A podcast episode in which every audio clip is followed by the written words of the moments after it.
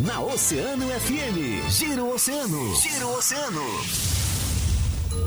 Entrevista. Entrevista. No Giro Oceano.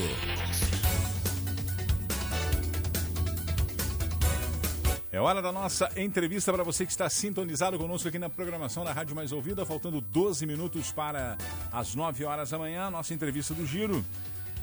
Com a força e a parceria das farmácias associadas, Unimed Litoral Sul, Postos Toril, Supermercados Guanabara e também conosco Lojas Quero Quero, são os nossos parceiros e patrocinadores da nossa entrevista do dia, que destaca nesse momento a secretária municipal da área da saúde, a secretária Zelenara Branco, que está conosco via Facebook. Estamos ao vivo lá na nossa live. Você pode conferir e nos acompanhar através da nossa live, a, a, a, entrevista com a secretária, que a partir de agora começa a conversar com os nossos ouvintes.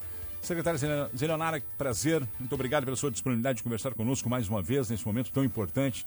Estamos vivendo um momento de pandemia extremamente difícil, com 11 regiões do estado do Rio Grande do Sul em bandeira preta, alto risco para a contaminação da Covid. O governador do estado fazendo um trabalho muito forte de pedido de conscientização da população com relação às ações restritivas que estão sendo adotadas. Há, em Rio Grande, nesse final de semana, tivemos várias ações, principalmente no cassino, com que diz respeito a, a coibir e fiscalizar as, as ações na madrugada de, de eventos, de, de bares, de restaurantes, porque precisa, precisam ser fechados entre 22 e 5 horas da manhã. Enfim, é um momento extremamente delicado e nós precisamos saber da senhora como é que estão as ações do município frente a tudo isso. O pessoal também quer saber se o comércio continua trabalhando. A gente sabe que aqui nós seguimos em bandeira vermelha, com todas as restrições, enfim. Secretária Zeonara, muito bom dia, obrigado mais uma vez por estar conosco. Bom dia. Bom dia, bom dia aos ouvintes e aqueles que nos assistem. Uh, é verdade, Marcão, a gente está com essa questão né, de tentar dar uh, visibilidade à necessidade de, neste momento, nós retroagirmos um pouco nas nossas ações. Por que eu digo isso? Porque nesse momento nós já estamos visualizando aí o agravamento da situação na região de Porto Alegre, na região metropolitana, na Serra e no litoral norte. E eu tenho certeza que nenhum de nós, nenhuma uh, pessoa que vive em Rio Grande, ou que vem aproveitar suas férias em Rio Grande deseja que a gente atinja uma situação semelhante, né?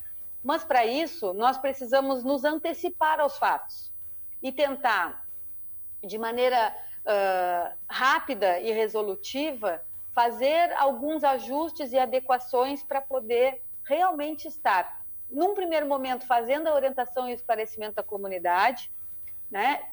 juntamente com uma ação como tu disseste, de tentar minimizar os fatos que agridem ou transgridem uh, a questão tanto do decreto estadual, que já foi publicado, quanto do protocolo, né? porque mesmo estando em bandeira laranja, existe um protocolo vigente, né? como estávamos até uh, a sexta-feira.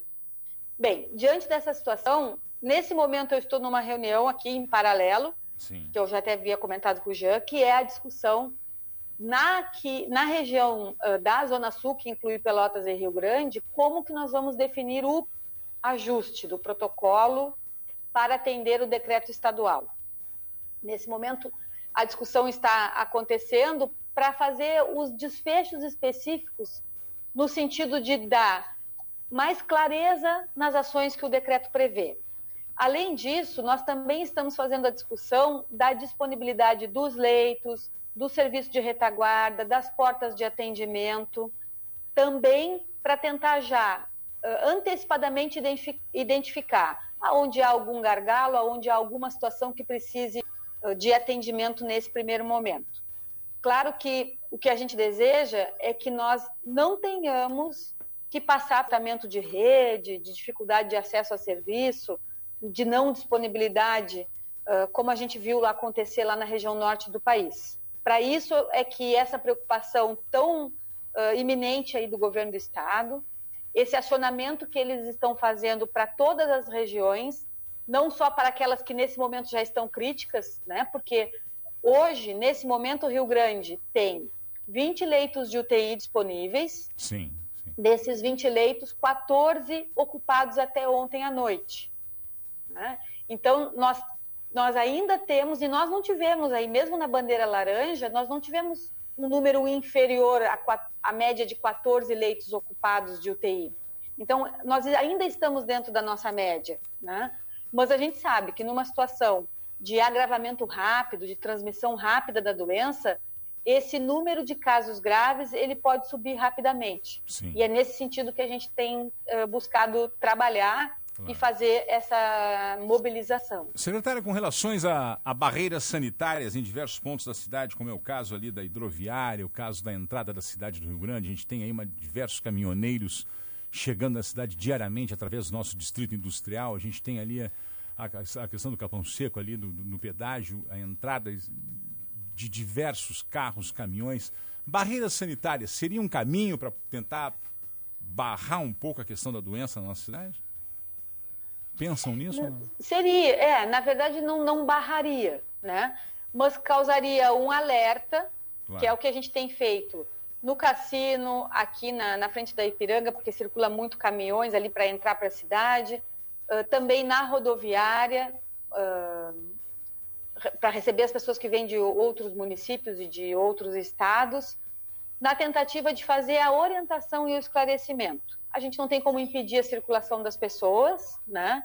Identificando alguém com sintomas, uh, no momento ou com histórico de sintoma nos últimos 15 dias, essa pessoa é orientada a procurar o serviço de saúde mais próximo para ter o atendimento e ter seu caso triado, porque nós não temos como impedir esse acesso. Mas com certeza aumenta o processo de informação, esclarece a pessoa da sua condição de saúde, se nesse momento ela realmente precisa parar tudo que está fazendo e procurar o serviço para ter uma resolutividade. Algo que eu quero chamar atenção e que a gente tem identificado em todas as ações educativas que temos feito é que as pessoas estão tanto quanto resistentes em informar sua condição. Se teve contato com alguém sintomático ou confirmado, se teve nos últimos dias, nos últimos dias sintomas, uh, ou se alguém do domicílio teve sintomas, porque sabe que isso vai acarretar uma orientação de isolamento. Mas, uh, ao mesmo tempo, é um isolamento necessário, pelo menos até descartar o caso. Né? Hoje já existe um protocolo que é bem específico, o protocolo médio de afastamento da Covid são 14 dias. Havendo a testagem negativa, havendo uma, havendo uma situação uh, precoce de descarte do caso, a pessoa é orientada e ela poderá retomar suas atividades antes de completar os 14 dias de isolamento se o teste estiver negativo. Sim. Né? Para isso, a gente também tem buscado trabalhar a questão de agilizar a testagem, Sim. porque existe uma necessidade, né? a gente uh, entende isso, uma necessidade do comércio e dos trabalhadores de manterem suas rotinas. Mas essa questão da barreira, ela é interessante, né? Claro que muitas vezes nos faltam pernas para atender todos os pontos. O Rio Grande é uma península e tem claro. uh, diversos pontos de acesso, né? A, a, hidroviária, o porto, as rodovias.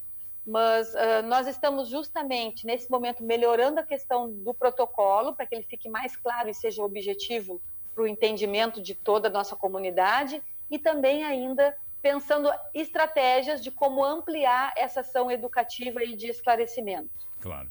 Secretário, com relação às vacinas, vamos voltar ao mesmo ponto aqui. A gente sabe que o mundo está enfrentando uma falta de vacinas. A gente tem notado, a gente tem percebido que países que tomaram a dianteira no que diz respeito à imunização da sua, da sua população, a, avançando no sentido de produção de vacinas, hoje estão sentindo. Imagina nós aqui que custamos para entrar nesse processo, a gente há uma morosidade, há uma estimativa que até o final do ano apenas 30%, 40% da população estaria vacinada. A senhora, um tempo atrás, que falou para nós que no Rio Grande do Sul nós teríamos aí praticamente 40%, 50% da população vacinada até o primeiro semestre, correto? Lembra? E hoje, Era uma expectativa. É, e hoje nós temos uma outra estimativa que em todo o Brasil, em todo o Brasil, até final do ano, nós temos, vamos ter aí 30%, 40%, nem metade da população vacinada. É algo que deixa todo mundo muito apreensivo. Como é que a senhora está vendo esse cenário? Novamente a gente pergunta da possibilidade Há pouco tempo o prefeito Fábio Branco esteve conosco e, e, e nos falou que há uma preocupação e, e, há um desejo de buscar parcerias para que a gente possa começar, até mesmo o Rio Grande, tomar essa, esse, esse, essa ação à frente e buscar a sua própria imunização da sua população, buscando o maior número de vacinas. Como é que estão essas tratativas, secretária? Bem, Marcão, uh, num primeiro momento é importante salientar que hoje não existem vacinas para serem adquiridas. Sim. Né? Foi agora no final de semana que houve até uma manifestação do Ministério da Saúde dizendo que contratou uh, a aquisição já de vacinas de dois laboratórios que ainda não têm permissão de uso no Brasil, pela Anvisa. Né? Uh, também há toda essa questão de que a produção uh, internacional de vacina ela não está dando conta da demanda mundial. Isso acaba dificultando também a questão do acesso. Mas o, o nosso prefeito já esteve re, re, reunido com a, a FAMURS, que já desde o ano passado está num processo de tentativa de adesão a laboratórios que vão ser capazes de produzir além do que o Ministério quer adquirir, porque isso é importante, porque a gente não tem como entrar e competir com a aquisição do Ministério. Né? Por isso que é tão importante o papel do Estado nessa interface de discussão, para que a gente realmente tenha condições de identificar, uh, através de um laboratório produtor que tenha quantidade de produção, que possa realmente fornecer esse insumo para que o município possa fazer a aquisição e a administração. Por, nesse sentido, uh, eu faço essa fala para que fique claro que nesse momento não há como adquirir, nem empresa privada, uh, grandes laboratórios conseguem fazer a aquisição, nem o poder público, né? Tanto que nem o próprio Ministério está conseguindo fazer, fazer uma aquisição rápida. Sim, sim. Também a discussão de que para a gente utilizar a vacina, ela tem que ter a aprovação da Anvisa, seja em caráter emergencial, porque é um, uma, uma administração de doses em grande volume, com o objetivo de fazer imunização em massa, que esse é o grande objetivo. Né? Então, nesse momento, nós temos, sim, um plano B, como diz o prefeito, né? um plano onde a gente tem uma reserva de recurso, pensando na aquisição da vacina, mas no momento não há disponível vacina nem para fazer convênio, nem para fazer aquisição imediata. Essa é a situação atual. Nós precisamos ainda contar com a com a disponibilidade dos recursos que são enviados via Ministério da Saúde, passa pela regulação estadual para ser disponibilizado ao município. E é um número infinitamente insuficiente, né? nesse momento insuficiente para atender os grupos prioritários, quem dirá a comunidade de uma forma geral, para a gente conseguir realmente uma imunidade ampliada, imunidade de rebanho, como a gente costuma chamar. Secretária, muito obrigado pela sua participação aqui no programa, foi de extrema importância. É, mais do que nunca, nós precisamos reforçar então os protocolos. Né? O uso da máscara, do álcool gel, do distanciamento, de, de sabermos nos portar diante do outro, não aglomerar, não ir para locais que tenham muita gente. Esse é o caminho, até nós conseguirmos avançar na questão das vacinas. É isso, secretária? É isso, Marcão. E não sei se vocês tiveram a oportunidade de escutar uma entrevista de uma microbiologista ontem no Fantástico. Ela fez um alerta no seguinte sentido: a vacina não é a garantia de que nós tenhamos proteção finita. Sim. Né? A vacina, primeiro, ela tem um caráter aparentemente tipo H1N1, que ela vai ter que ser reaplicada anualmente, bianualmente. Esse estudo ainda não está definido. Mas com essa situação de modificação do comportamento do vírus, de, de, mutação viral, a gente ainda corre o risco, né, de num espaço de tempo aí não tão longo quanto a gente gostaria, ainda estar passando por uma nova situação em função da modificação viral, que é o que está acontecendo agora isso. com essas duas variantes aí que estão circulantes. Né? Então, tudo isso que tu colocaste é de extrema importância o comportamento individual de cada um de nós e como nós nos relacionamos com as pessoas com as quais convivemos é ainda o fator determinante para dizer quem está se pondo em risco ou não. Então, não temos vacina protetiva suficiente para toda a população, e mesmo que se tivéssemos hoje aí um percentual maior de cobertura, nós ainda estaríamos em risco no sentido Sim. de que há outras variantes circulantes e a vacina atual ela foi estudada e desenvolvida baseada num, numa, num DNA, numa situação viral de um tempo atrás. Né? Então, é muito importante que nós mantenhamos a questão do distanciamento, obedecendo às regras sanitárias, obedecendo a questão do decreto, para que a gente consiga se manter minimamente numa situação controlada da epidemia. É para isso que a gente vem trabalhando. E eu agradeço aqui a oportunidade, estou à disposição sempre que necessário. Um bom Nossa, dia a todos. A gente sabe que a senhora saiu de uma reunião, largou a reunião para poder nos atender.